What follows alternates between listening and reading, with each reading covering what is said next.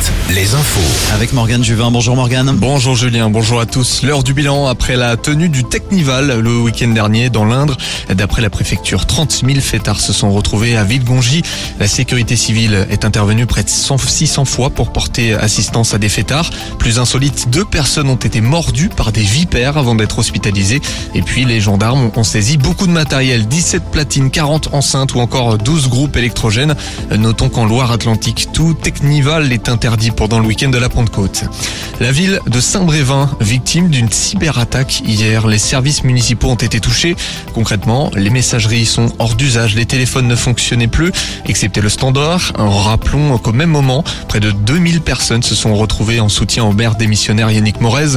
La gendarmerie nationale indique que plusieurs communautés de communes ont été touchées en France et aucun lien direct n'est prouvé entre cette cyberattaque et le rassemblement de soutien.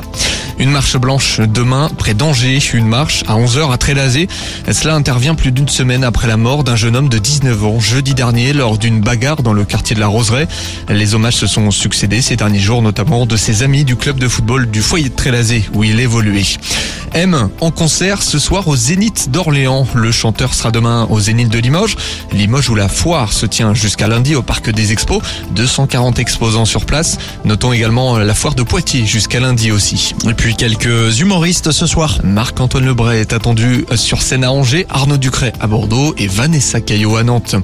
Cholet Basket va-t-il confirmer après la fin de match survolté mardi soir à la Mairie? Les Choletais doivent battre Boulogne-le-Valois ce soir chez eux pour se qualifier en demi-finale de play-off. La tâche s'annonce rude mais pas impossible. Coup d'envoi à 20h. Autre coup d'envoi à 20h mais cette fois en Pro B. Angers affronte Chalon-sur-Saône en demi-finale de play-off. Une place en élite est en jeu pour le vainqueur des phases finales. Merci Morgane. À tout à l'heure, 18h, un nouveau point sur l'actu.